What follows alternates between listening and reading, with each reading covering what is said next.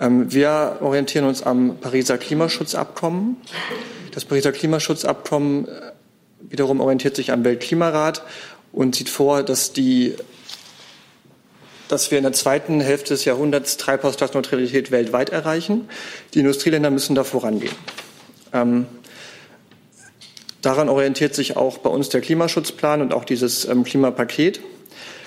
Man hat sich in Paris eben nicht darauf verständigt, dass ein weltweites CO2-Budget runtergebrochen wird auf Staaten. Das gab es mal ähm, im Vorfeld von Kopenhagen als Idee, ist aber gescheitert, weil es einfach in der Welt nicht umsetzbar war. In Paris hat man sich dann von diesem Top-Down-Ansatz verabschiedet und sich für einen Bottom-up-Ansatz entschieden, der so aussieht, dass Staaten sich selbst Ziele setzen. So, guten Tag, liebe Kolleginnen, liebe Kollegen. Herzlich willkommen in der Bundespressekonferenz. Wir begrüßen die stellvertretende Regierungssprecherin Ulrike Dämmer und die Sprecherinnen der Ministerien und Ministerien. Und dann haben wir Gäste, Besucher bei uns, und zwar 25 studentische Mitarbeiterinnen und Mitarbeiter und Praktikanten der SPD-Bundestagsfraktion. Wo sind die? Sehr schön, viel Spaß dort, da ist was los. Und 15 Praktikantinnen und Referendare und Referendarinnen des Bundeswirtschaftsministeriums. Die sind auch da. Da ist auch immer was los. Bei uns auch viel Spaß in der Bundespressekonferenz. Ähm, das Ritual, machen wir es ganz normal, beginnt mit dem Termin der nächsten Woche. Ganz genau. Nee, mit der Kabinettssitzung, weil die äh, mit der, äh, Quatsch, jetzt war ich genau. nee, sorry, mit der Kabinettssitzung, genau, das ist ja spannend genug. Genau. Ähm, ja, fangen wir damit hoffe, an. Dass das spannend genau. genug ist. Liebe Hörer, hier sind Thilo und Tyler. Jung und Naiv gibt es ja nur durch eure Unterstützung. Hier gibt es keine Werbung, höchstens für uns selbst. Aber wie ihr uns unterstützen könnt oder sogar Produzenten werdet, erfahrt ihr in der Podcast-Beschreibung. Zum Beispiel per PayPal oder Überweisung. Und jetzt geht's weiter. Genau, weil das Bundeskabinett äh, hat ja am 26. Juni 2019 den Regierungsentwurf des Bundeshaushalts 2020 und den Finanzplan bis 2023 beschlossen nachdem die Bundesregierung sich am 25. September auf die vom Kabinettausschuss Klimaschutz vorgelegten Eckpunkte für das Klimaschutzprogramm 2030 festgelegt hat, werden mit der heute im Kabinett beschlossenen Ergänzung des Regierungsentwurfs des Bundeshaushalts um den Entwurf des Wirtschaftsplans des Sondervermögens Energie- und Klimafonds für das Jahr 2020 die haushaltsmäßigen Voraussetzungen zur Umsetzung der letzte Woche beschlossenen klimapolitischen Vereinbarung der Bundesregierung geschaffen. Das umfassende Klimaschutzprogramm zur Einhaltung der Klimaziele bis 2030 umfasst vor allem Anreize für klimafreundlicheres Verhalten, umfangreiche klimapolitische Investitionen, eine CO2-Bepreisung im Verkehrs- und Gebäudebereich sowie die Verpflichtung, die Einhaltung von Klimazielen kontinuierlich zu überprüfen und nachzusteuern, wenn diese Ziele, die angestrebt sind, verfehlt werden. Die klimapolitischen Maßnahmen haben einen Umfang von insgesamt 54,4 Milliarden Euro bis zum Jahr 2023. Ein wesentliches Ziel der Bundesregierung war die sozial gerechte Ausgestaltung des Klimapakets. Daher werden Fördermaßnahmen so ausgerichtet, dass auch Menschen mit kleinem oder mittlerem Einkommen auf umweltfreundliche Alternativen umsteigen können bei Heizungen genauso wie bei Elektrofahrzeugen. Und alle zusätzlichen Einnahmen aus der CO2-Bepreisung werden dazu verwendet, Klimaschutzfördermaßnahmen zu finanzieren oder sie den Bürgerinnen und Bürgern zurückzugeben, etwa über sinkende Strompreise. Fernpendler werden steuerlich entlastet, Bahnfahren wird billiger. Um soziale Härten aufgrund steigender Heizkosten zu vermeiden, werden Wohngeldbezieher durch eine zehnprozentige Erhöhung des Wohngeldes entlastet und erhöhte Energiekosten werden bei den Transferleistungen bereits nach den festgelegten Verfahren berücksichtigt. Und dann hat die Bundesregierung heute den ersten Open Data Fortschrittsbericht beschlossen. Inhalt des Berichts sind die Fortschritte der Bundesregierung bei der Bereitstellung von offenen Daten nach dem sogenannten Open Data Gesetz.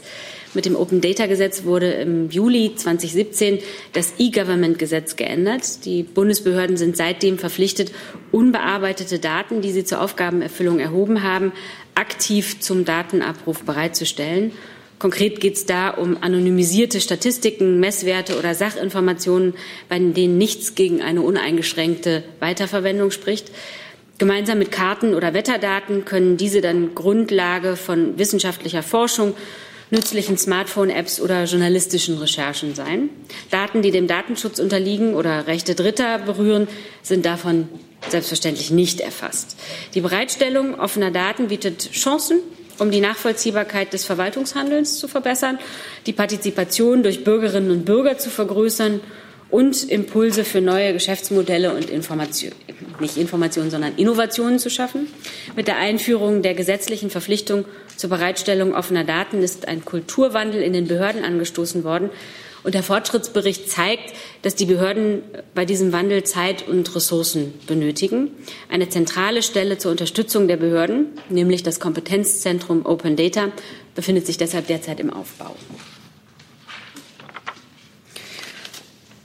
Und dann ähm, habe ich was Erfreuliches mitzuteilen. Die Bundesregierung begrüßt die Einigung, die gestern in Minsk von der trilateralen Kontaktgruppe getroffen wurde. Ähm, dort wurde zum einen eine weitere Truppenentflechtung beschlossen und für die nicht unter Regierungskontrolle stehenden Teile des Donbass wurden die gesetzlichen Voraussetzungen für das Inkrafttreten des Sonderstatus geschaffen nach späteren Kommunalwahlen in diesen Gebieten. Die Einigung ist das Ergebnis intensiver Verhandlungen auf Ebene der außenpolitischen Berater der Staats- und Regierungschefs und sie ist ein wichtiger Schritt auf dem Weg zur Umsetzung der Minsker Vereinbarung. Wir begrüßen insbesondere das Engagement des ukrainischen Präsidenten Zelensky, der im Interesse einer Friedenslösung am Donbass konstruktiv hier vorangestritten ist. Und die gestrige Einigung ebnet den Weg zu einem baldigen Gipfeltreffen im Normandie-Format. Und weil Sie sicher gleich auch fragen, wann das denn sein soll, da halten wir Sie auf dem Laufenden. Einen Termin kann ich Ihnen hier noch nicht nennen. Damit, wäre ich. Damit ist die erste Frage schon beantwortet. Vielen Dank. Ich würde sagen, wir fangen an mit dem äh, Klimathema. Da gibt es bestimmt auch Fragen dazu. Bitte. Ja, genau. Äh, und zwar ist das komplette Papier jetzt nicht beschlossen worden heute Morgen. Äh, warum nicht? Und inwiefern ähm, wird das jetzt den Terminplan durcheinander wirbeln? Weil Sie werden sich ja vermutlich was dabei gedacht haben, das eigentlich heute zu tun. Na, es stand für heute nicht äh, auf dem Kabinettsplan. Es haben alle intensiv daran gearbeitet, es so schnell wie möglich äh, ins Kabinett zu bringen. Äh, und es ist äh, für nächste Woche steht es auf dem Plan. Also war es gar nie für heute geplant, weil das so kolportiert wurde es ist daran gearbeitet worden. Alle Seiten haben intensiv daran gearbeitet, es so schnell wie möglich fertig zu bekommen, weil es, wie Sie ja wissen, uns ein großes Anliegen ist. Es ist aber eben auch ein dickes Brett. Es geht hier um 200 Seiten.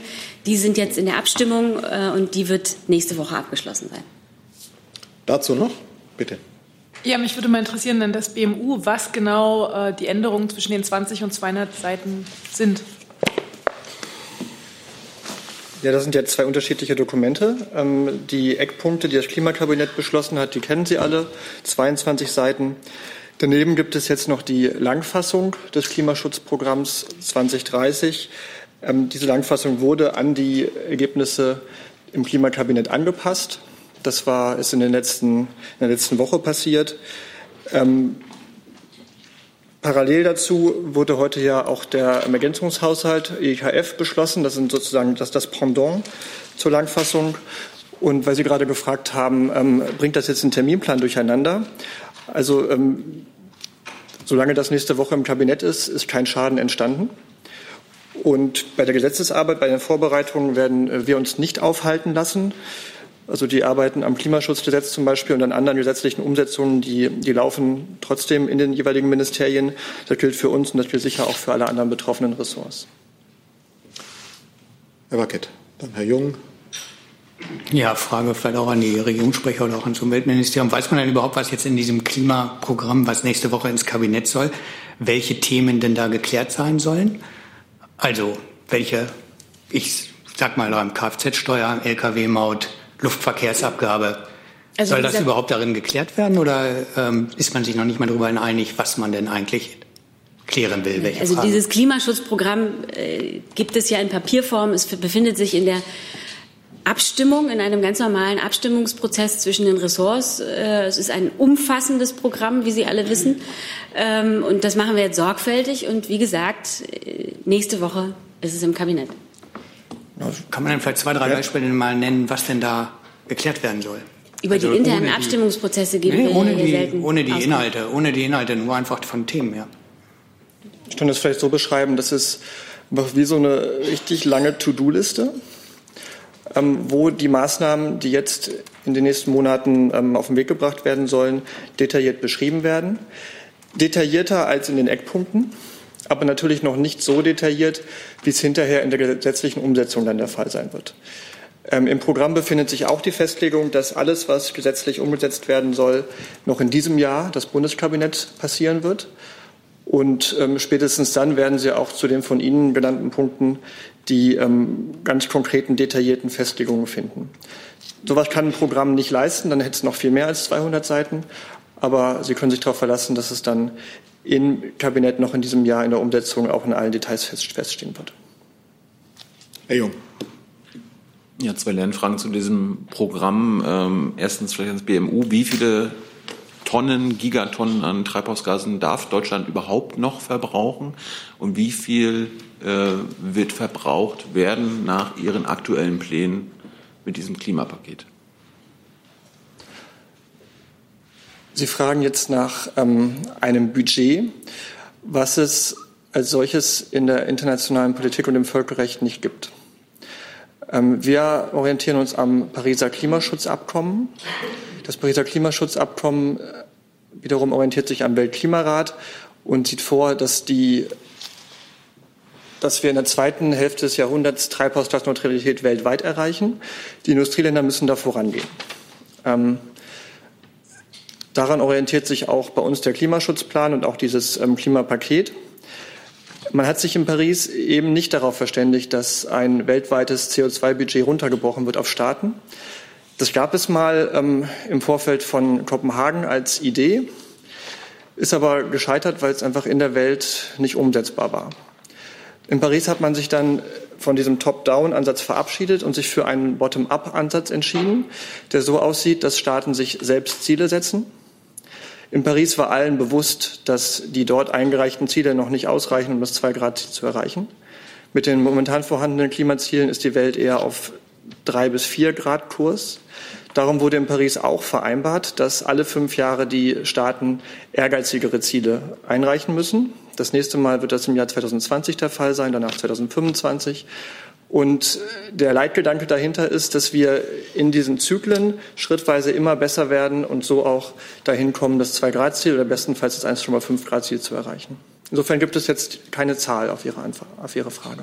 Es gibt ja trotzdem Wissenschaftler, auch vom IPCC, auch äh, von der Bundesregierung, aus Beiräten oder die Sie selbst eingesetzt haben, die ausgerechnet haben, dass äh, 7,5 Gigatonnen an äh, Treibhausgasen noch ausgestoßen werden dürften von Deutschland und Ihre Pläne äh, würden das Doppelte sein. Das heißt doch, dass Ihre Pläne nicht die eigenen Ziele erreichen können. Naja, das heißt, das ist etwas, was Wissenschaftler tun, was sollen sie auch tun und in die Debatte einbringen. Aber was sie nicht behaupten können, ist, dass das wiederum das gleiche ist wie das völkerrechtliche Ziel. Also der Anspruch ist natürlich, 2 ähm, Grad, 1,5 Grad zu erreichen. Ähm, aber eine solche Zahl gibt es in der internationalen Rechtsordnung nicht.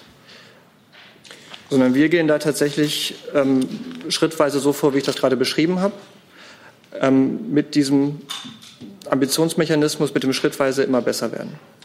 Aber nicht mit dem Budgetansatz. So, wer hat jetzt noch Fragen zum Klimakabinett? Herr Jordans, Herr Jessen, Herr Wackett. Herr Fichtner, nur um kurz genau darauf zurückzukommen.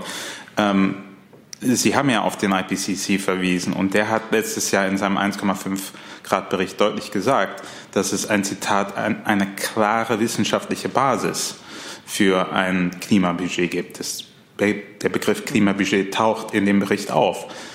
Richtet sich denn die Bundesregierung also in ihrem Vorhaben nach politischen Vereinbarungen, so habe ich sie jedenfalls verstanden, oder will man der Wissenschaft den wissenschaftlichen Zielen folgen und perspektivisch jedenfalls ein Klimabudget äh, einhalten, das dieses 1,5 Grad Ziel erreichen kann.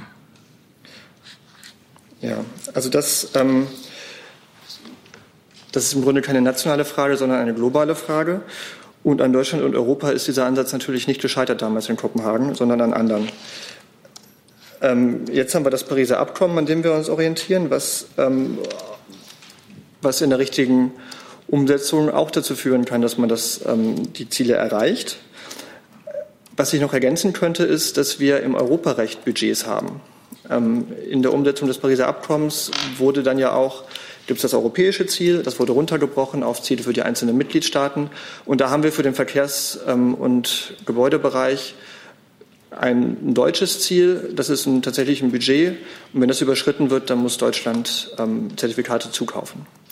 Im Emissionshandelsbereich gibt es auch ein Budget. Also insofern ist in dieser Umsetzung ähm, tatsächlich auch, wird auch mit Budgets gearbeitet im Emissionshandel.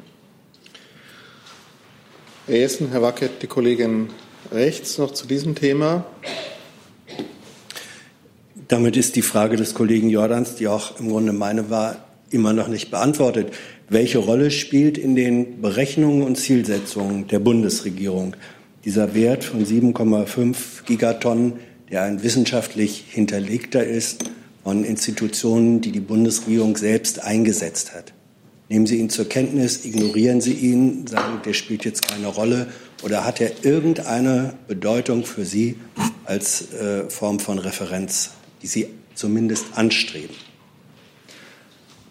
Sie stellen diesen Wert jetzt so hin, als sei er irgendwie ähm, der einzige, der einzig richtige. Es ist ein Wert, den man ausrechnen kann, aber er unterliegt natürlich allen möglichen Annahmen. Also Sie müssen dafür Annahmen treffen, wie eigentlich was eine weltweit gerechte Verteilung von CO2 wäre. Ähm, Sie müssen andere Annahmen treffen, die aber international ähm, nicht vereinbart sind. Also es gibt keine internationale Umsetzung eines solchen Budgetansatzes auf globaler Ebene und darum gibt es jetzt auch nicht eine weltweit akzeptierte Zahl, die jetzt hier für Deutschland gelten würde. Ähm, es ist wissenschaftlich, kann man das alles machen und in die Debatte einbringen, aber es ist nun mal ähm, nicht Teil der völkerrechtlichen Grundlage. Meine Frage war auch, ob dieser Wert von Wissenschaftlern ähm, formuliert, die die Bundesregierung selbst zum Teil eingesetzt hat, ist er für Sie eine relevante Richtschnur des politischen Handelns? Oder sagen Sie ihn, weil es keine völkerrechtliche Festlegung auf irgendeinen Wert gibt, spielt er keine Rolle? Wie ernst nehmen Sie das, was Ihre Wissenschaftler Ihnen sagen? Wir nehmen die Berichte des Weltklimarats sehr ernst. Ich, wenn ich gleich noch mal Zeit habe, suche ich mal eine Passage raus aus dem Weltklimarat, die ähm, sich auch im Klimaschutzpaket wiederfindet. Herr Wackett. Ähm, Frage ans Finanzministerium. Ähm, die Luftverkehrsabgabe soll ja ähm, im nächsten Jahr verändert werden, schon ab nächstes Jahr. Was heißt das für die Zeitplanung? Muss das nicht nächste Woche auch schon ins Kabinett? Die entsprechenden äh, Regelungen, die man davor hat. Gleiche Frage auch zum Thema Kfz-Steuer. Und noch eine Frage ans Umweltministerium. Das angesprochene Klimaschutzgesetz was ist denn da der Zeitplan? Das soll ja auch noch vom Bundestag, muss ja den Bundestag noch erreichen und soll ja in diesem Jahr noch vom Bundestag beschlossen werden. Finanzminister? Ja. Also für die Luftverkehrssteuer als auch die Kfz-Steuer gilt das, was auch der Kollege vom Umweltministerium gerade schon gesagt hat. Wir arbeiten jetzt an den Details und die Details aus und in der Tat, die Luftverkehrssteuer soll ja nach den Eckpunkten zum 01.01.2020 in Kraft treten. Deshalb haben wir auch vor, bald, äh, sehr bald hier einen Vorschlag vorzulegen.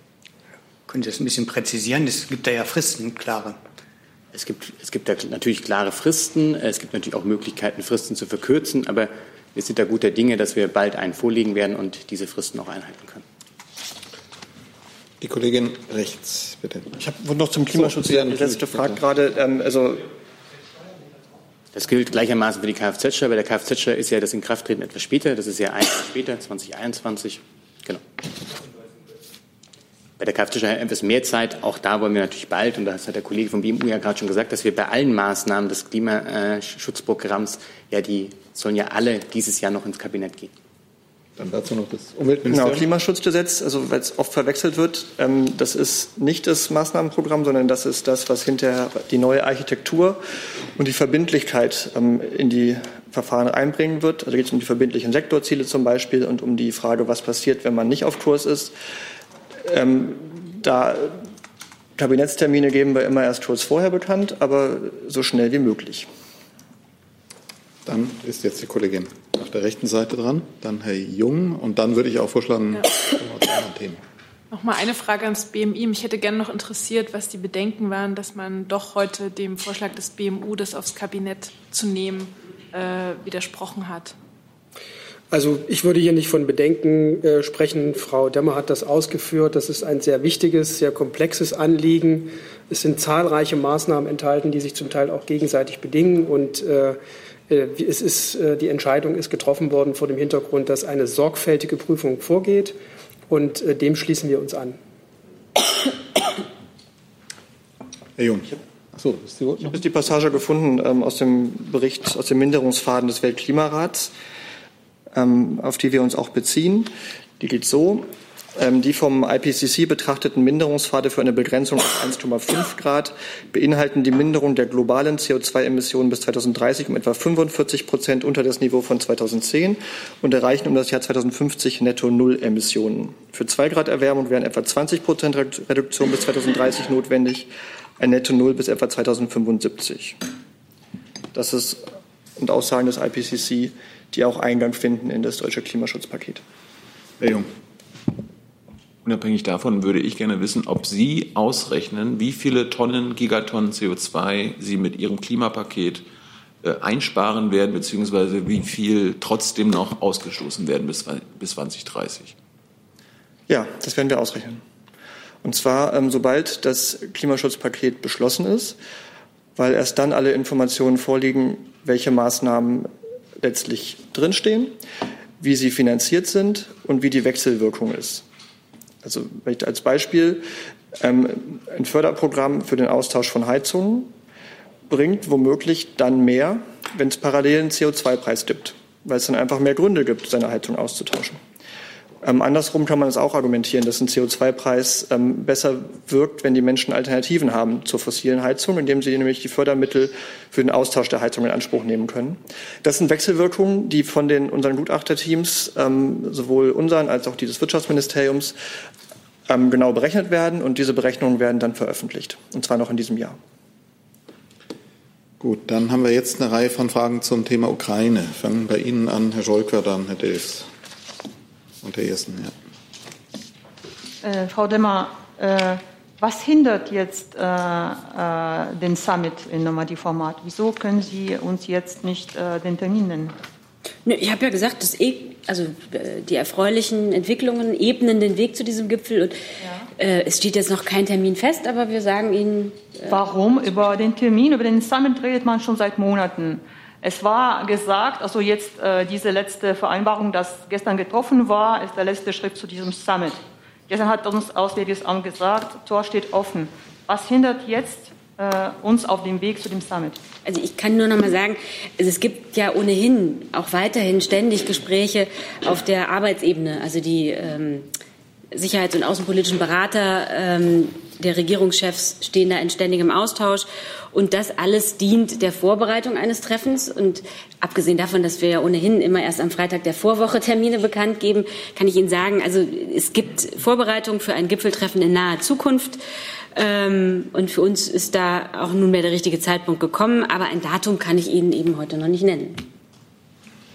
Gut, jetzt ganze Reihe von Wortmeldungen dazu. Herr Scholker als nächstes, dann Herr Delfs.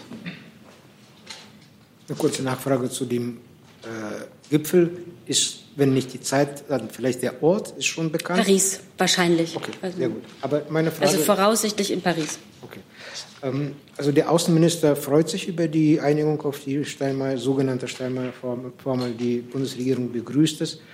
Ähm, mich wundert das e-, ehrlich gesagt ein bisschen, denn es gibt auch sehr kritische Kommentare zu dieser Einigung. Wie will denn die deutsche Diplomatie zum Beispiel verhindern, dass aus dem Sonderstatus in der Ostukraine ein zweites Transnistrien, Abchasien oder Südossetien wird. Dass quasi äh, die, äh, ein großes Teil des Territoriums der Ukraine nicht mehr unter der Kontrolle der Zentralregierung steht. Ja, ich kann dazu äh, gern was sagen. Also ähm, vielleicht noch mal einsteigen damit. Ja, das ist für uns ein wichtiger Erfolg, äh, ein Schritt hin zur Umsetzung des Minsker Abkommens. Ähm, und der Erfolg verdeutlicht auch, dass sich hartnäckige, nachhaltige diplomatische Bemühungen auszahlen. Der Außenminister selbst hat in diesen Fragen äh, intensiv beraten mit seinem russischen Kollegen, mit seinem ukrainischen Kollegen letzte Woche in New York und auch zuvor in zahlreichen Telefongesprächen. Ähm, jetzt hoffen wir auf weitere Fortschritte. Das war nur ein Schritt, ein Schritt in die richtige Richtung. Es ist klar, zahlreiche wesentliche Punkte sind weiter offen. Äh, die echte Arbeit beginnt jetzt. Das war nicht ein Schlusspunkt, das war ein Auftakt für einen Prozess. Insbesondere praktische Aspekte der Umsetzung wie der Abzug fremder Truppen, auch die Einzelaspekte des Sonderstatus der Gebiete in der Ostukraine müssen erst noch festgelegt werden. Äh, insgesamt gibt es bei Minsk noch viel zu tun. Äh, klar ist auch, dazu gehört die Wiederherstellung der ukrainischen Kontrolle über die ukrainisch-russische Grenze, der Abzug aller schweren Waffen von der Kontaktlinie, die Wiederherstellung wirtschaftlicher Beziehungen über die Kontaktlinie hinweg äh, und so weiter. Sie kennen das äh, Minsker Abkommen. Äh, für uns ist klar, das Abkommen ist erst dann umgesetzt, wenn die vollständige territoriale Souveränität und Integrität der Ukraine in den Gebieten Luhansk und Donetsk wiederhergestellt ist. Zusatz, bitte. Nachfrage. Heißt das im Klartext, wenn Sie von Kontrolle der ukrainisch-russischen Grenze sprechen, dass die Hoffnung darin einfach besteht, dass dieses Sondergebiet ausgehungert wird und damit äh, automatisch wieder zurück zu der Ukraine äh, fällt. Nein, ich beziehe mich, ich habe zitiert aus dem Minsker Abkommen. Das ist unser Fahrplan, das ist unser Ziel, dass dieses Abkommen vollständig umgesetzt wird.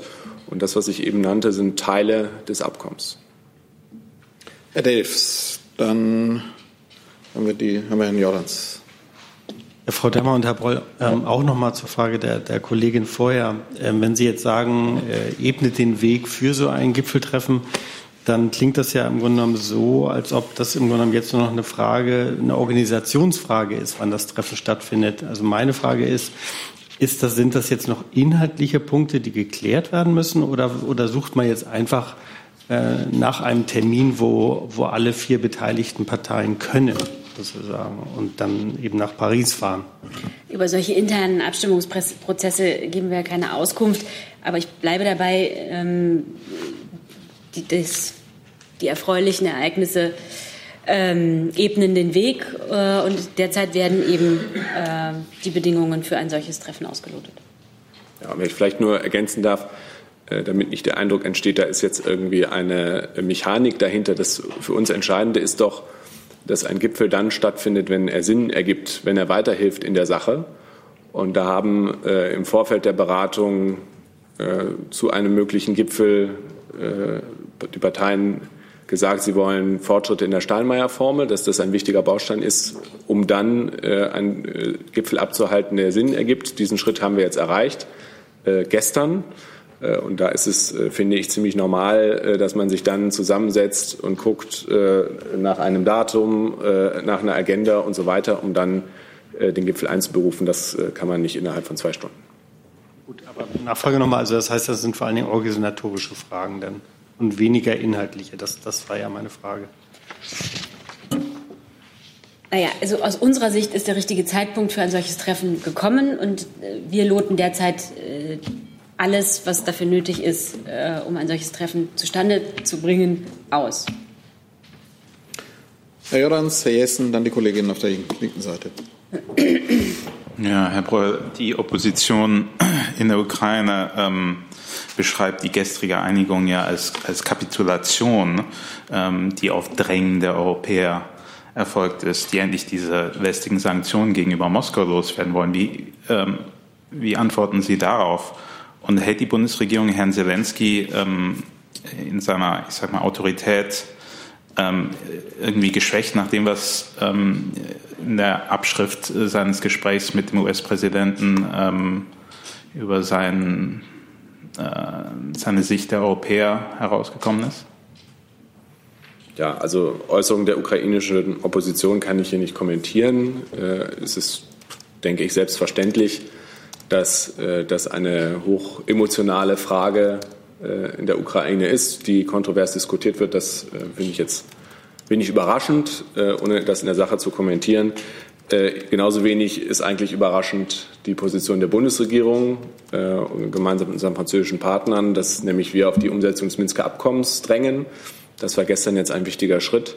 Frau Demmer hat es gesagt, er ist auch und insbesondere deswegen möglich gewesen, weil der Präsident mutige Schritte unternommen hat. Ähm, und äh, auf Russland zugegangen ist. Äh, jetzt haben wir sozusagen eine, Einigung in einem ganz wichtigen Teil. Äh, und ich habe es vorhin auch schon mal gesagt, die eigentliche Arbeit beginnt jetzt erst. Herr Jessen. Achso, war noch was offen? Also, zu einer ja. Glaubwürdigkeit. Also äh, die Frage äh, hätte ich in letzter Woche genauso beantwortet wie diese Woche. Äh, da haben Sie sie gar nicht gestellt, weil ich davon ausgegangen bin, dass Sie eigentlich alle wissen, dass wir darauf antworten, nämlich dass wir vertrauliche Telefongespräche zwischen äh, Staats- und Regierungschefs nicht kommentieren. Herr Jessen. Die Steinmeier-Formel, auf die Sie sich eben noch mal als wichtigen Baustein bezogen haben, beinhaltet oder kombiniert ja die Frage der Kontrolle der ukrainisch-russischen Grenze durch die Ukraine, kombiniert das mit der Abhaltung von Wahlen. Allerdings ist da wohl keine Reihenfolge angegeben. Ähm, Es ist so, dass offenbar Russland äh, sagt, zunächst Wahlen, dann Grenzkontrolle, während die ukrainische Seite äh, sagt, nein, erst Grenzkontrolle, dann Wahlen. Das ist ein fundamentaler Unterschied. Mit welcher Position geht die Bundesregierung äh, in die Verhandlungen, in die Gespräche und wie will man da auf einen gemeinsamen Nenner kommen? Ja, also ich glaube, das ist ein Stück weit ein Missverständnis. Die Steinmeier-Formel äh, selbst, da geht es nur um die Frage der Reihenfolge zwischen Inkrafttreten des Sonderstatusgesetzes und der Durchführung der Lokalwahlen in bestimmten Gebieten von Luhansk und Donetsk. Die Formel sieht dabei vor, dass das Sonderstatusgesetz vorläufig am Tag der Lokalwahlen in Kraft tritt und seine permanente Geltung nach positiver Beurteilung dieser Wahlen durch ODIR, also durch die OSZE, Wahlbeobachtungsmission erlangt. Das ist die Steinmeier-Formel. Natürlich ist das nur ein Teil des Puzzles. Ich hatte vorhin mehrere Themen genannt, die noch ausstehen. Äh, So zum Beispiel äh, die genaue Definition und gesetzgeberische Umsetzung, wie dieser Sonderstatus genau aussieht äh, die Fragen der Truppenpräsenz an den Grenzen und so weiter. Das sind auch wichtige Bausteine, die wir brauchen, um weiter voranzukommen. Äh, Und darum sage ich es nochmal, das war ein wichtiger Schritt, aber die Arbeit beginnt jetzt erst, die Arbeit ist nicht zu Ende.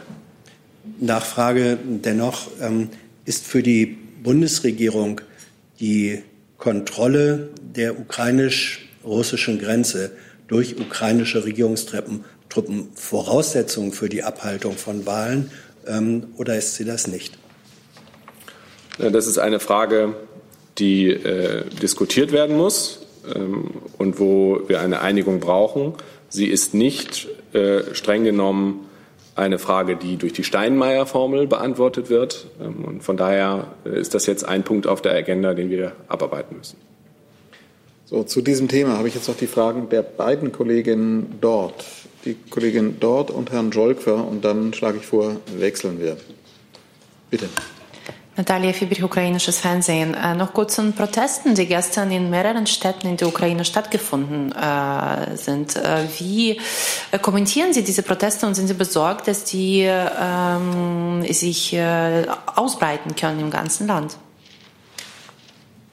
Ja, ehrlich gesagt ähm, liegen mir dazu keine Informationen vor äh, zu den Protesten jetzt genau. Ähm, ich äh, denke, es ist ein Zeichen einer lebendigen Demokratie, wenn es äh, einen Diskurs gibt und äh, man diese schwierigen Fragen für die Ukraine debattiert. Gleichzeitig ist auch klar, wir müssen Fortschritte erzielen. Die Situation für die Menschen in der Ostukraine ist schon viel zu lange untragbar. Und da sind natürlich schwierige Kompromisse zu machen. Das Minsker Abkommen bleibt da der Fahrplan. Ähm, aber dass das nicht einfach ist, ist auch klar.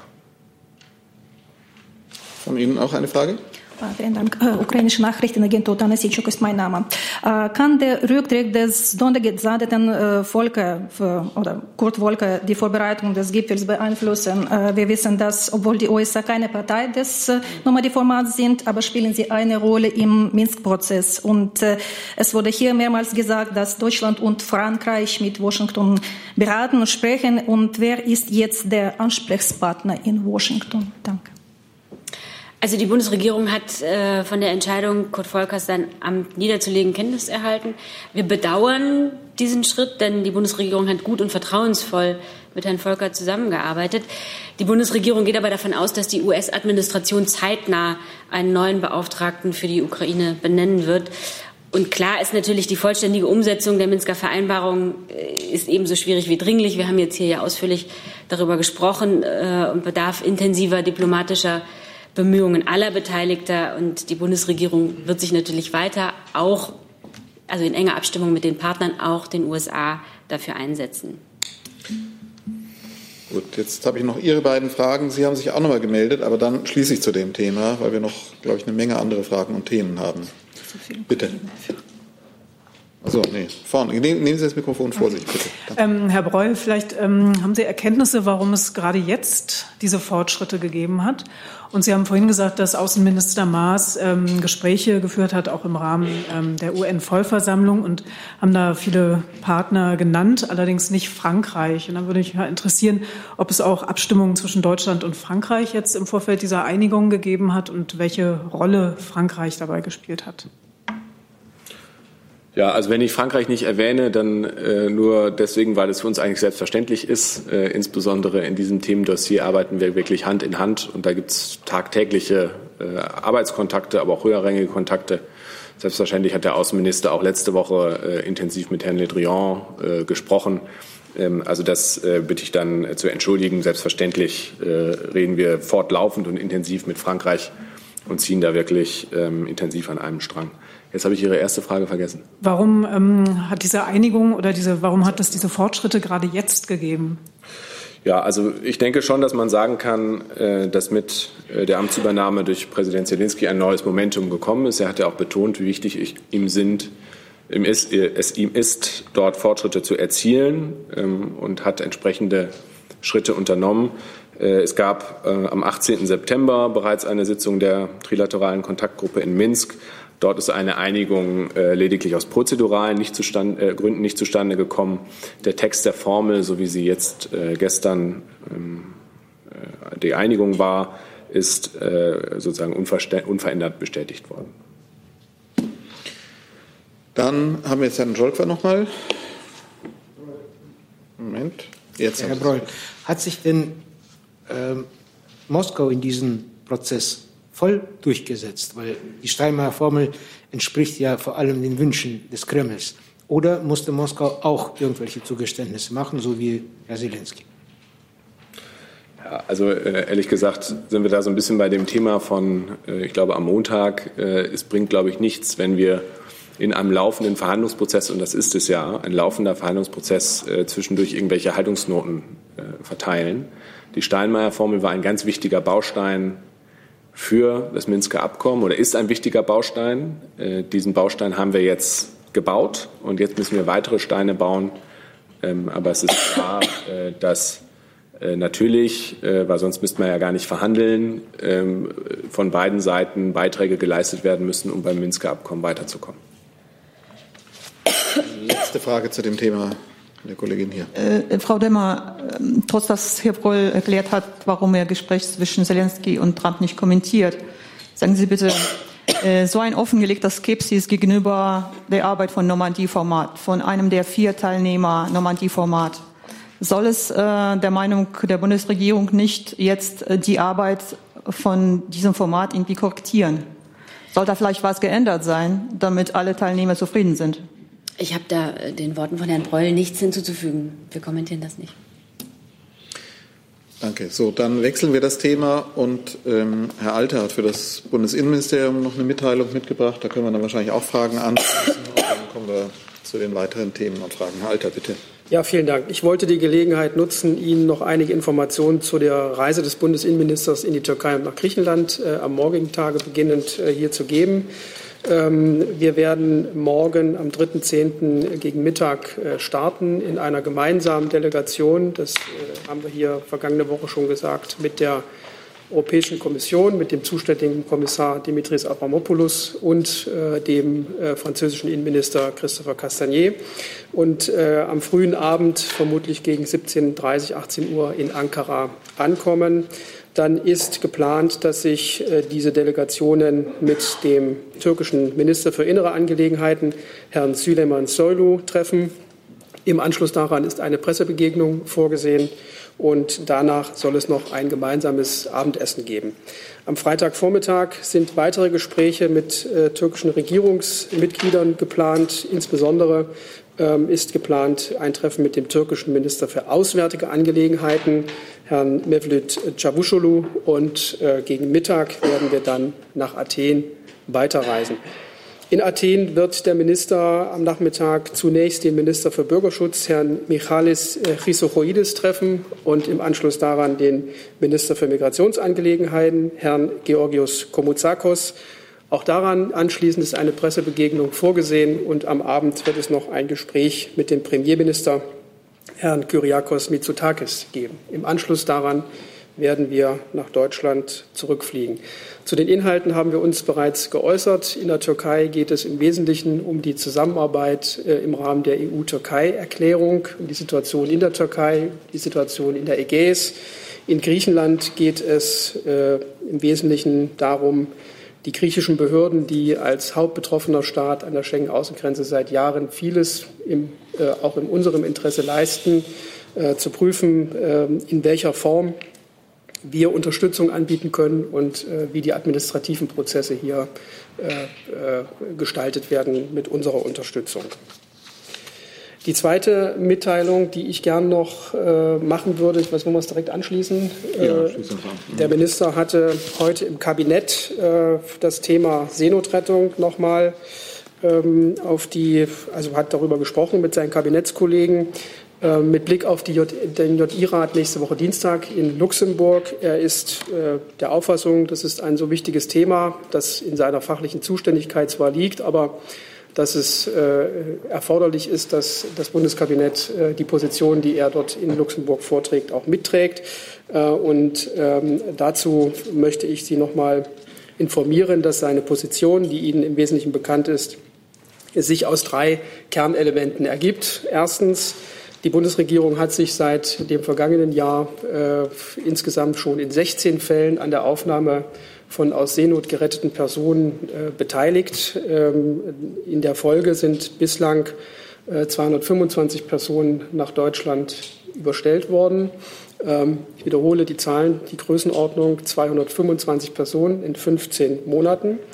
Ähm, in Deutschland erlauf, äh, durchlaufen die Personen ein ergebnisoffenes Asylverfahren. Und die Beteiligung der Aufnahme dieser Menschen im Rahmen dieser Prozesse ist demzufolge sowohl in der Öffentlichkeit als auch im politischen Bereich bekannt. Zweitens, der Mechanismus, für den der Bundesinnenminister eintritt, soll dazu dienen, wegzukommen von den jeweiligen Einzelfallverhandlungen hin zu einem abgestimmten, vorhersehbaren und damit auch transparenten Verfahren zwischen den Mitgliedstaaten damit soll insbesondere das unwürdige Schauspiel vor den Küsten Europas beendet werden, dass jedes Mal vor den Augen der Weltöffentlichkeit gerettete Menschen Tage oder Wochen lang äh, unter äh, widrigen Bedingungen ausharren müssen und dann je nach äh, individuellem Gesundheitszustand an Land gebracht werden, mit der Folge, dass in all diesen Fällen bislang alle Personen auf diesen Schiffen in Europa an Land gehen konnten. Drittens, ein wesentliches Interesse nicht nur Deutschlands, auch aller anderen Mitgliedstaaten äh, liegt darin, äh, Anreize zu vermeiden, die dazu führen, im Ergebnis dazu führen, dass man das Schleuser- und Schlepperwesen auf dem Mittelmeer befördert. Ähm, das wird häufig auch unter dem Begriff Pull-Effekte zusammengefasst. Da gibt es eine ganz einheitliche Position äh, zwischen den Mitgliedstaaten.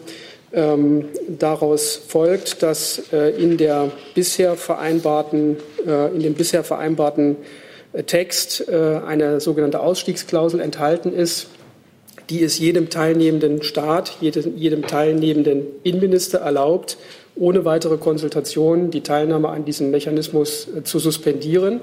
Ähm, wir haben seit 15 Monaten, mindestens seit 15 Monaten, statistische Erfahrungswerte zu dem Geschehen auf dem Mittelmeer, was äh, im Kontext Seenotrettung und wenn sich nach dem Schließen eines entsprechenden, einer entsprechenden Vereinbarung die Zahlen signifikant erhöhen sollten, muss man davon ausgehen, dass es solche Anreize gibt oder dass es einen Missbrauch äh, gibt. Und dann würde der Bundesinnenminister, da ist er fest entschlossen, aus diesem Mechanismus auch wieder aussteigen. Vielleicht so viel zu diesem Thema. Wir hoffen, dass wir nächste Woche Dienstag möglichst viele Mitgliedstaaten überzeugen können, daran teilzunehmen. Danke, Herr Altert. Griechenland, dazu zwei Fragen habe ich schon notiert von den Kolleginnen rechts. Drei Fragen. Fangen wir mit Frau Geuter an. Gehen dann eins nach hinten. Herr Alter, bei der Frage der ähm, administrativen Unterstützung äh, geht es ja auch um die Zustände in den Flüchtlingslagern oder Unterkünften. Ähm, warum äh, wäre es dafür nicht hilfreich, diese Zustände vor Ort zu sehen? War Herr Seehofer schon mal in Griechenland in einer dieser Einrichtungen oder ist das vielleicht später bei anderer Gelegenheit noch mal geplant? Ähm, das wäre zu Griechenland. Ich habe auch zu der anderen, zur Seenotrettung eine Frage. Seenot machen wir extra Block. Mhm. Also Sie können davon ausgehen, dass der Bundesinnenminister über die Zustände in Griechenland äh, äh, informiert ist. Äh, es gab insbesondere in den letzten Tagen da äh, sehr viel Berichterstattung, auch nach dem furchtbaren Brand äh, in dem äh, Lager Moria. Es gibt also kein Informationsdefizit beim Bundesinnenminister, aber der Schwerpunkt der Reise ist, dass man auf Regierungsebene Arbeitsgespräche führt, strukturelle ähm, Fragen erörtert, die Frage äh, stellt oder vielleicht auch beantwortet, inwieweit die griechischen Behörden äh, Unterstützung äh, annehmen können, in welchen Bereichen sie das tun können. Und um diese Fragen zu klären, ist es äh, sachlich nicht erforderlich, äh, in eine solche Einrichtung zu fahren. Das ist im Wesentlichen bekannt. Und äh, nach meiner Kenntnis ist der Bundesinnenminister in Griechenland in einer Einrichtung noch nicht gewesen. Und für die Reise, die uns bevorsteht, steht es derzeit nicht auf dem Programm. Dann eine Reihe weiter. Die Kollegin, bitte. Sich erledigt, danke. Danke, dann gehen wir nach vorne zu Ihnen und kommen dann zur Seenotrettung. Ähm, gleicher Komplex, aber in diesem Fall Türkei. Ähm, es gibt Berichte, wonach die Bundesregierung ähm, mit den EU-Partnern darüber berät, der Türkei mehr Gelder für ähm, Flüchtlinge im Land zur Verfügung zu stellen, anscheinend über die Tranche des EU-Türkei-Pakts hinaus, die bislang schon vereinbart ist. Was sagen Sie dazu? Ich kann und werde den Gesprächen äh, in Ankara nicht vorgreifen. Es gibt äh, seit einigen Tagen verschiedene Meldungen über jeweilige Interessen der verschiedenen Parteien. Sie wissen, dass wir in der Türkei äh, zusammensitzen werden, auch mit der französischen Seite, mit dem zuständigen Kommissar Avramopoulos. Und es wird natürlich in diesen Gesprächen auch um gegenseitige Interessenlagen gehen, um Situationsbeschreibungen. Und welche Schlussfolgerungen daraus gezogen werden, kann ich Ihnen im Moment nicht sagen. Dann zum Komplex Seenotrettung. Zwei Fragen von Frau Geuter und Frau Buschow.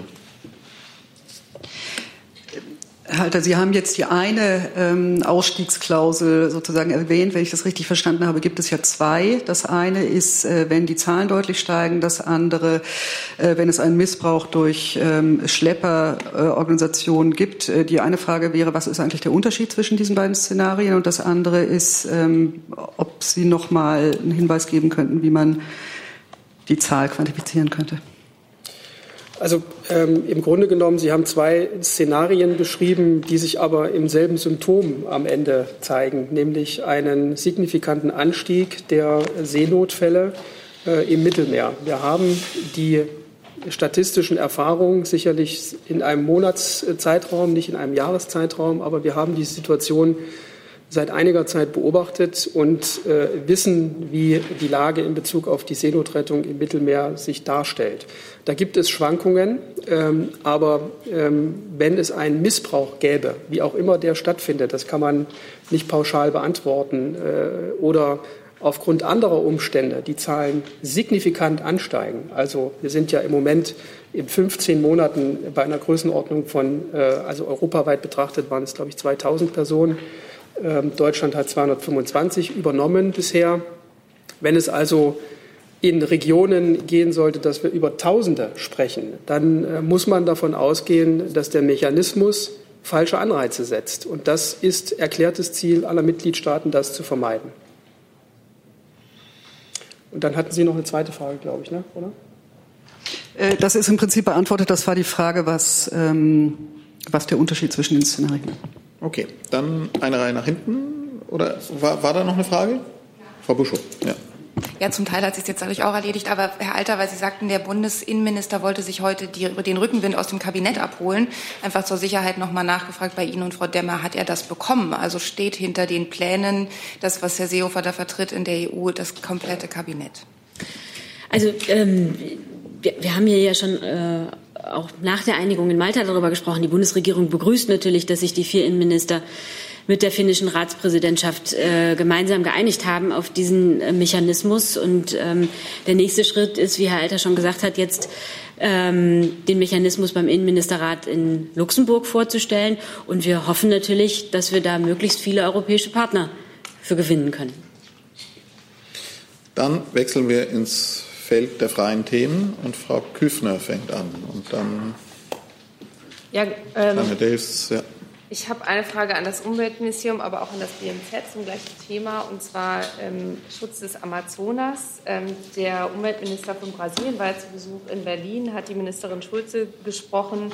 Deutschland hatte ja Projektgelder in Höhe von 35 Millionen auf Eis gelegt. Im letzten Sommer, weil die Ministerin Zweifel hatte, ob eine konsequente Reduzierung der Entwaldungsraten noch verfolgt wird. Was ist bei diesem Treffen rausgekommen? Wird Deutschland diese Gelder jetzt freigeben? Und ähm, welche Garantien für den Schutz des Amazonas hat Deutschland im Gegenzug eventuell erhalten? Und an das BNZ, Deutschland setzt ja seine Zahlungen an das, den Amazonasfonds weiter fort, ganz im Gegensatz zu Norwegen. Ähm, ist die deutsche Regierung der Auffassung, dass der Amazonasfonds wegen der von Brasilien jetzt geforderten Veränderungen im Aufsichtsgremium eventuell auch enden könnte? Und wie würden Sie die derzeitigen Spannungen zu diesem Thema beschreiben? Verschärfen die sich? Äh, sind die durch dieses Treffen vielleicht entschärft worden? Wo stehen wir da? Ich kann gerne anfangen. Ähm, der brasilianische Umweltminister war gestern ähm, zu Gast bei der Bundesumweltministerin. Ich kann jetzt nicht von Ergebnissen in Sachen Amazonas berichten. Es wäre auch nicht unser Stil, über äh, multilaterale Themen bilateral zu entscheiden. Auch andere Länder spielen hier eine wichtige Rolle und ein abgestimmtes Vorgehen ist uns da wichtig. Die Ministerin Svenja Schulz hat ihre Position sehr deutlich gemacht und ähm, den Schutz des Regenwaldes angemahnt. Ähm, der Schutz des Regenwaldes ist ein ganz zentraler Punkt für den weltweiten Klimaschutz der letztlich auch im Interesse der brasilianischen Wirtschaft sein müsste, denn ohne eine intakte Umwelt gerät auch dort nicht nur die Ökologie, sondern auch die Ökonomie aus dem Gleichgewicht. Ähm, Sie haben die Fördermittel eben angesprochen. Das betrifft ähm, nur Fördermittel aus der internationalen Klimaschutzinitiative des Bundesumweltministeriums.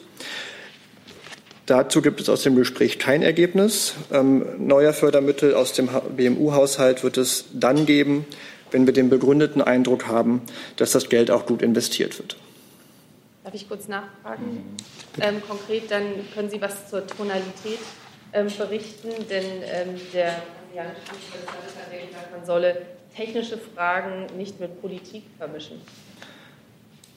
Ja, uns ist grundsätzlich wichtig, im Gespräch zu sein. Und wir wollen auch im Gespräch bleiben. Zu dem Gespräch gestern kann ich sagen, dass es ein sachlicher Meinungsaustausch war. Dazu eine Nachfrage von Herrn Jessen. Und BMZ. Achso, ja, BMZ, genau. BMZ ist da? Ja. Gerne. Ähm, Minister Müller hat gestern auch abends Minister Salles gesprochen. Er hatte Minister Salles ja auch auf seiner Brasilienreise im Juli schon getroffen. Das ist also eine Fortsetzung eines Dialogs, der in den letzten Monaten nicht abgerissen ist. Der Regenwaldschutz bleibt für das BMZ ein zentraler Schwerpunkt und Aufgabe. Brasilien ist ein wichtiger Partner in vielen Bereichen Deutschlands und deswegen wollen wir die Zusammenarbeit in der Sache zum Schutz des Regenwaldes auch fortsetzen. Ähm, in den letzten 15 Jahren hat es in Brasilien große Fortschritte bei der Entwaldung gegeben. Trotzdem sind wir besorgt, ähm, dass die Zahlen im letzten Jahr wieder angestiegen sind. Das war Gegenstand des Gespräches mit dem Umweltminister Salles. Ähm, es wurde vereinbart, äh, dass es ein klares Bekenntnis zum Pariser Klimaabkommen gibt dass die Entwaldung auf Null verringert werden soll und dass das auch die brasilianische Regierung so klar sich zum Ziel setzt und dass die Messmethodik auf dem Weg dahin auch beibehalten wird. Der Amazonasfonds, den wir gemeinsam, also hier auch im Besonderen des BMZ, mit den Norwegern ähm, finanzieren, kann ein Instrument sein. Das war auch Gegenstand der Gespräche. Ähm, wir haben eben in diesen anderen Bereichen denke ich, gute Fortschritte erzielt. Eine Frage ist noch offen. Das ist das Entscheidungsgremium, die Frage der Zusammensetzung und der Aufgaben des Entscheidungsgremiums. Ähm, Brasilien und Norwegen sind äh, in dieser Frage im Austausch. Das ist eine offene Frage und wir warten jetzt ab, wie die Gespräche zwischen Brasilien und Norwegen in dieser Frage weitergehen. Dann ähm, zu diesem Thema noch Fragen? Herr Jessen. Herr Fichtner, die Rodungen, die illegalen Rodungen des Regenwaldes finden ja auch zum Teil zu dem Zweck statt, um Anbauflächen für Futtermittel, vor allem Soja, zu schaffen, was dann über den Umweg der Fleischproduktion auch irgendwie bei uns landet. Ist dieser Konnex, diese, diese Inhalt, dieser inhaltliche Bezug, äh, war das Bestandteil der Gespräche? Wurde darüber gesprochen oder haben Sie Vorschläge, wie man da eine Art Ursachenbekämpfung betreiben kann? Ich war beim Gespräch selber nicht dabei, deswegen kann ich ähm, auf die erste Frage nicht antworten. Ähm, dass es diesen Zusammenhang gibt, hat Ministerin Schulze auch schon mehrfach deutlich gemacht. Ähm, dass gerade mit Blick auf ähm, Massentierhaltung in Europa es Folgen hat für den Regenwald, wenn ähm, Soja für Massentierhaltung importiert wird. Ähm, insofern kann natürlich auch jeder und jeder Einzelne etwas im Konsumverhalten tun, um den Regenwald zu schützen, auch in Deutschland. Ähm, eine Möglichkeit, die wir mal ins Spiel gebracht haben, die allerdings hinterher von der EU-Kommission verfolgt werden müsste, ist, ähm, das Nachhaltigkeitskapitel bei Mercosur so zu stärken, dass ähm, man sicher sein kann, dass das Soja und das Rindfleisch, was importiert wird, eben nicht Regenwaldrodung, ähm, äh, nicht zur Regenwaldrodung geführt hat. Solche Zertifizierungssysteme gibt es bereits für den Biosprit, zum Beispiel auch zum Thema Palmöl in Südostasien. Das wäre ein denkbares Modell, was wir in die Debatte gebracht haben und ähm, worüber auch in der EU-Kommission nachgedacht wird. So, jetzt gehen wir zu Herrn Delfs, dann zu Ihnen. Dann habe ich noch sechs weitere Wortmeldungen, sieben. Und dann sind wir allmählich auch am Ende. Herr Delfs. Ja, ähm, eine Frage an Frau Demmer, und zwar zum Thema Brexit. Da hat der britische Premierminister ja heute äh, auf dem Tory-Parteitag ähm, angekündigt, dass er jetzt seine Vorschläge heute, dass die Vorschläge heute verschickt werden an die, an die EU-Staaten äh, an die Regierungschefs und ja auch schon so ein bisschen durchblicken lassen, was er sich als Vorschlag da so vorstellt. Ähm, könnten Sie erst mal sagen, ob äh, die Vorschläge oder seine Vorschläge mittlerweile im Kanzleramt auch angekommen sind? Da wurden sie ja lange, lange erwartet. Und könnten Sie auch schon was sagen zu seinen erst zu seinen Grundideen oder den Grundideen dieses Vorschlages, äh, ob die Kanzlerin die Möglichkeit sieht, auf Basis dieser Vorschläge doch noch eine Einigung zu erzielen? Also ähm, ich werde Ihnen nichts Neues erzählen. Die EU-Kommission als Verhandlungsführerin ähm, wird natürlich den Vorschlag des Vereinigten Königreichs prüfen. Und dann werden wir sehen, wie die äh, Kommission dieses Konzept beurteilt. Ähm, die EU als Verhandlungsführer tut alles, damit es zu einer Einigung kommt. Äh, das hat äh, sie immer wieder betont. Wichtig ist es jetzt natürlich, zu einer Lösung zu kommen, da die Zeit ja etwas drängt. Ähm, inhaltlich äh, werden wir uns das dann anschauen. Ähm, und wie Sie wissen, uns liegt daran, zu einer Einigung zu kommen, aber wir sind auch auf alles andere vorbereitet. Darf ich mal nachfragen? Die, meine erste Frage war ja, ob das äh, mittlerweile im Kanzleramt eingetroffen ist. Also ich gehe jetzt mal davon aus, dass die Bundeskanzlerin die Vorschläge nicht erst sehen wird, wenn sie in Brüssel ist das nächste Mal, sondern dass sie die auf postalischem Wege oder per E-Mail vielleicht schon vorher erhält. Äh, genau, sind sie jetzt an, eingetroffen oder, oder noch nicht? Und äh, wenn nicht, wann erwarten Sie die denn? Über den Posteingang kann ich Ihnen nichts berichten hier. Also sind noch nicht eingegangen. Ich kann Ihnen einfach dazu nichts sagen. Also ich kann vielleicht nur kurz äh, ergänzen, ähm, voller Unterstützung dessen, was Frau Demmer gerade gesagt hat. Die Kommission ist die Verhandlungsführerin für die EU. An die sind äh, die schriftlichen Vorschläge zu richten. Und dann ist es das übliche Verfahren, dass äh, die Kommission eine Bewertung vornimmt und diese Bewertung dann mit den äh, EU-Mitgliedstaaten bespricht und man sich dann sozusagen gemeinsam auf eine Bewertung verständigt. Das ist das normale Verfahren. Was zum Eingang der schriftlichen äh, Vorschläge zu sagen ist, müssten Sie dann äh, tatsächlich erst die Kommission fragen. Ich hatte da heute Morgen ehrlich gesagt aus London auch unterschiedliches äh, gelesen. Äh, einmal hieß es 48 Stunden nach der Rede, dann hieß es kurz äh, unmittelbar im Anschluss an die Rede. Also äh, lass uns noch mal zuwarten. Gerade als wir hereinkamen, redete Herr Johnson ja noch und dann äh, freuen wir uns auf das, äh, was da kommt. Dann bitte Ihre Frage, dann Herr Wallet. Eine Frage ans äh, BMI. Äh, für wann ist die Rückkehr der deutschen Polizeiausbilder nach Kabul geplant? Die GDP hat sich dazu geäußert und warnt davor unter Verweis auf die heikle Sicherheitslage und ähm, hält das BMI diese Bedenken für gerechtfertigt. Ähm, ich hätte noch eine Frage eigentlich zu Flüchtlingen in der Türkei an das AA. Kann ich die noch hinterher schieben? Ja, okay. Also ähm, wie beurteilen Sie die Pläne des türkischen Präsidenten für eine sogenannte Sicherheitszone in Syrien? Und ähm, glauben Sie, dass man tatsächlich auch Syrer dorthin zurückschicken kann? Ähm, wer würde dort Luftangriffe verhindern, wie im Moment in Idlib? Gut, das sind jetzt zwei Themen, aber nehmen wir sie mal zusammen. Also, Alter. Soll ich beginnen mit dem? Ja. Ähm, wir haben dazu ja bereits vergangene Woche Freitag äh, eine Pressemitteilung veröffentlicht. Die Polizeiausbildungsmission in Afghanistan ist, von, von, äh, ist, ist, sehr wichtig, von hoher Priorität und wird fortgesetzt. Es gab äh, durch diesen Anschlag äh, äh, auch logistische Schäden, die wir jetzt überbrücken müssen.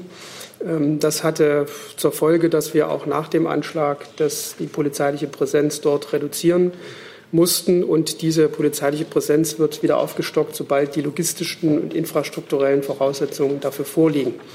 Ähm, ich habe die Berichterstattung äh, zur Kenntnis genommen, die wir heute auch von, der, von Herrn Radek von der GDP äh, äh, oder die sich mit den Aussagen von Herrn Radek beschäftigt. Ja, also der Bundesinnenminister hat eine ganz klare Position. Die Ausbildung ist wichtig. Er hat sich dazu geäußert und gesagt, auf dem Weg zu einem dauerhaften Frieden, zu Sicherheit und stabilen Verhältnissen braucht die afghanische Regierung weiterhin unsere Unterstützung. Deshalb werden wir diese erfolgreiche deutsch-afghanische Polizeiprojekt auch fortsetzen.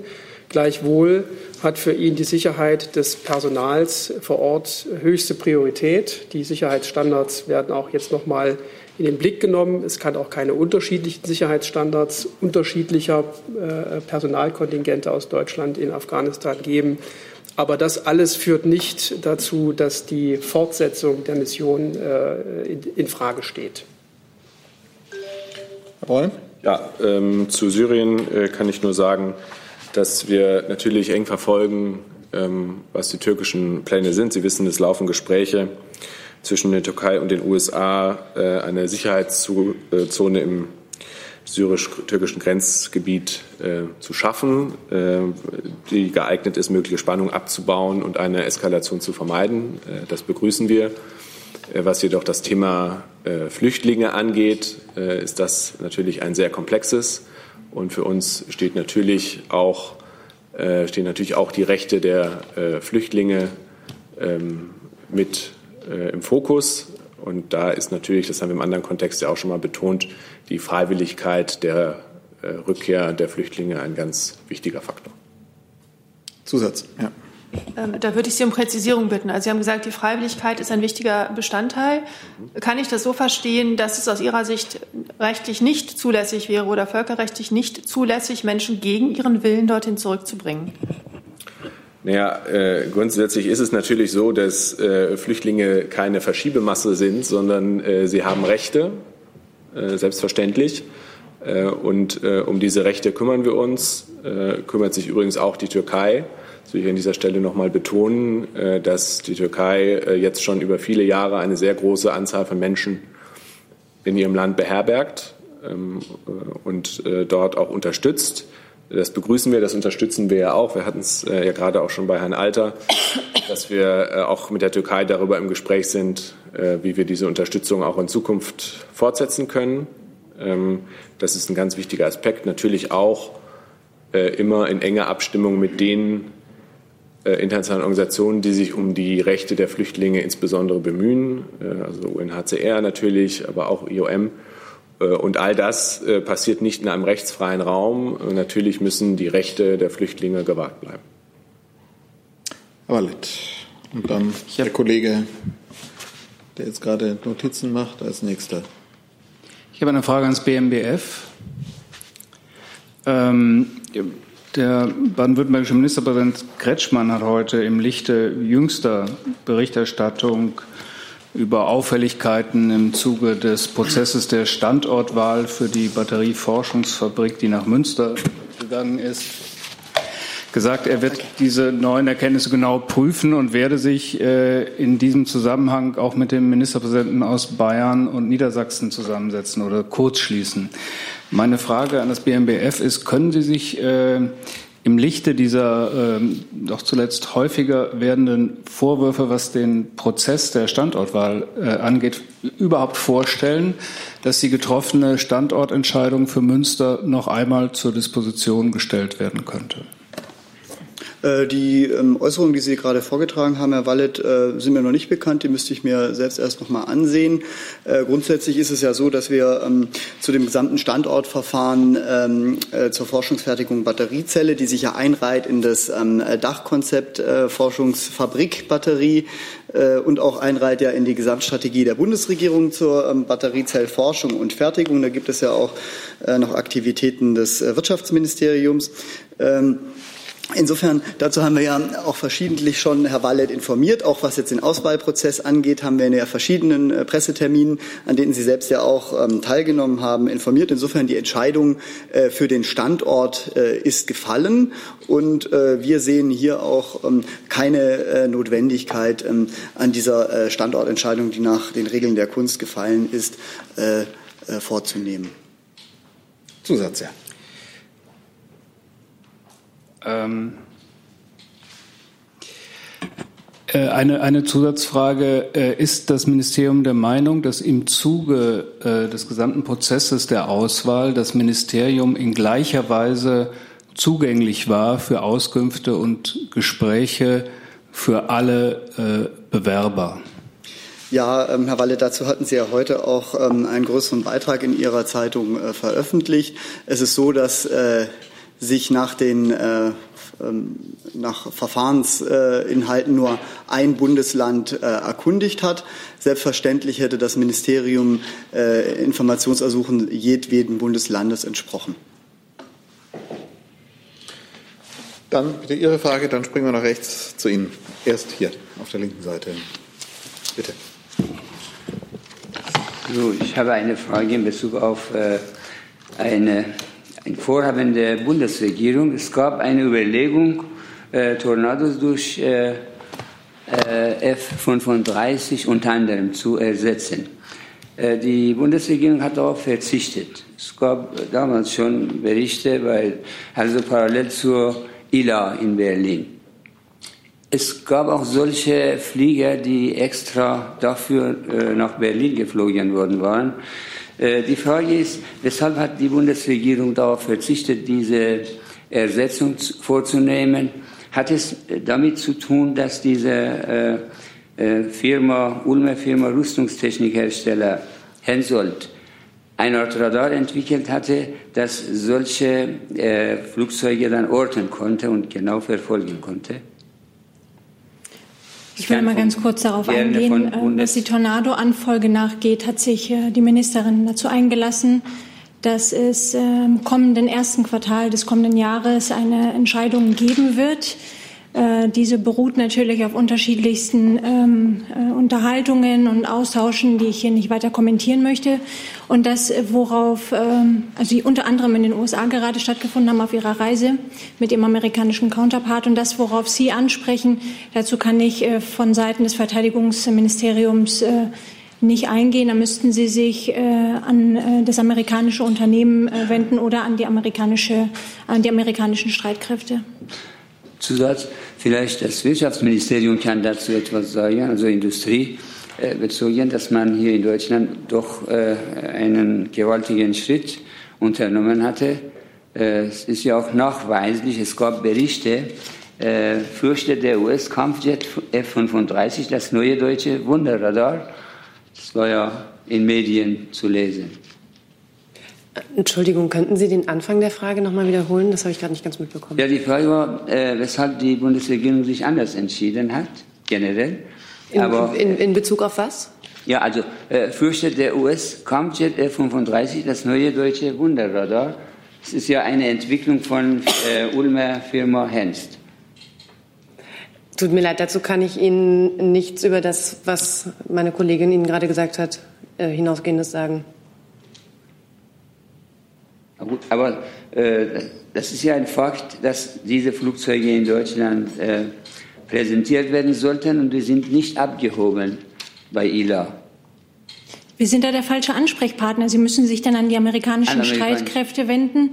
Ähm, zu denen gehört die F-35 und von daher kann ich Ihnen leider nicht weiterhelfen. Gut, vielen Dank. Gerne. Bitte.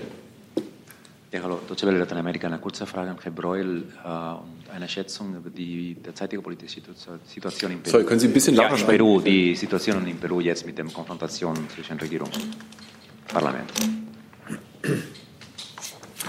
Ja, also wir beobachten die aktuellen politischen Entwicklungen in Peru natürlich sehr aufmerksam, äh, sind äh, jetzt Stand heute zuversichtlich, dass die gegenwärtige Krise eine Lösung gefunden werden kann, die die institutionelle und politische Stabilität in Peru nicht gefährdet. Äh, wichtig ist natürlich, dass sich alle Seiten an die verfassungsrechtlichen Vorgaben halten und sozusagen im Rahmen der Verfassung hier eine vernünftige Lösung gefunden werden kann. Hey Leute, Jung und Naiv gibt es ja nur durch eure Unterstützung. Ihr könnt uns per PayPal unterstützen oder per Banküberweisung, wie ihr wollt. Ab 20 Euro werdet ihr Produzenten im Abspann einer jeden Folge und einer jeden Regierungspressekonferenz. Danke vorab. Jetzt habe ich noch eine Frage von Herrn Nier. Eine Frage an Herrn Breul. Heute ist ja der Jahrestag äh, des Mordes an den saudischen Journalisten Jamal Khashoggi. Ähm, Sie haben wiederholt in diesem einen Jahr immer wiederholt äh, für Aufklärung und äh, auch für Transparenz äh, angemahnt. Äh, aber in diesem Jahr ist nichts passiert. Es gab auch gestern Kritik von der äh, UN-Vermittlerin Ermittlerin, äh, Frau Agnes Kamar, äh, was diese Ermittlungen in Saudi-Arabien angeht. Sie hat gesagt, diese Ermittlungen sind nicht ausreichend und bleiben auch, sind auch hinter den internationalen Standards. Da hätte ich mal Ihre Einschätzung zu diesem Strafprozess. Ja, Herr Turknier, es geht, gilt eigentlich das, was ich letzte Woche oder wir letzte Woche hier schon äh, besprochen hatten. Wir erwarten von Saudi-Arabien weiterhin eine vollständige und glaubhafte Aufklärung und das gilt auch ein Jahr nach diesem grausamen Mord weiter. Nachfrage. Frau Kalamar hat nochmal ganz klar äh, festgestellt, dass der saudische Kronprinz strafrechtlich auch Verantwortung zugewiesen werden kann. Sie fordert auch internationale Sanktionen gegen das saudische Regime. Wie steht die Bundesregierung dazu? Ja, Frau Kallamar, wir haben uns zum Bericht von Frau Kallamar ja schon äh, geäußert. Äh, Ihr Bericht ist eine wichtige Einschätzung zu den Vorkommnissen im saudi-arabischen Konsulat, die wir sicherlich in eine abschließende Gesamteinschätzung mit einbeziehen müssen. Äh, mindestens ebenso so zentral sind natürlich auch die Untersuchungen und Verfahren, die noch laufen in der Türkei und in Saudi-Arabien. Das hat auch Frau Kallamar in ihrem Bericht unterstrichen, dass weitere Untersuchungen nötig seien, insbesondere zur persönlichen Verwicklung saudischer hochrangiger Offizieller. Ähm, Das zeigt aber unterm Strich, wir müssen die Ergebnisse der Untersuchungen und Verfahren abwarten, bevor wir uns hierzu abschließend äußern können. Eine kleine Frage an Sie, Bitte. Erfüllen Ihre, äh, erfüllen die saudische, äh, die juristische Aufarbeitung äh, Saudi-Arabiens, erfüllen die, die Mindeststandards, die die Bundesregierung dran hat? Naja, die Untersuchungen laufen ja noch ähm, und ich glaube, ich kann hier nicht äh, einzelne Schritte der Untersuchungen kommentieren. Unterm Strich bleibt stehen, das habe ich vorhin auch schon gesagt, wir erwarten eine vollständige und glaubhafte Aufklärung. Danke. Damit sind wir am Ende der Fragen und der Regierungspressekonferenz. Vielen Dank für Ihren Besuch.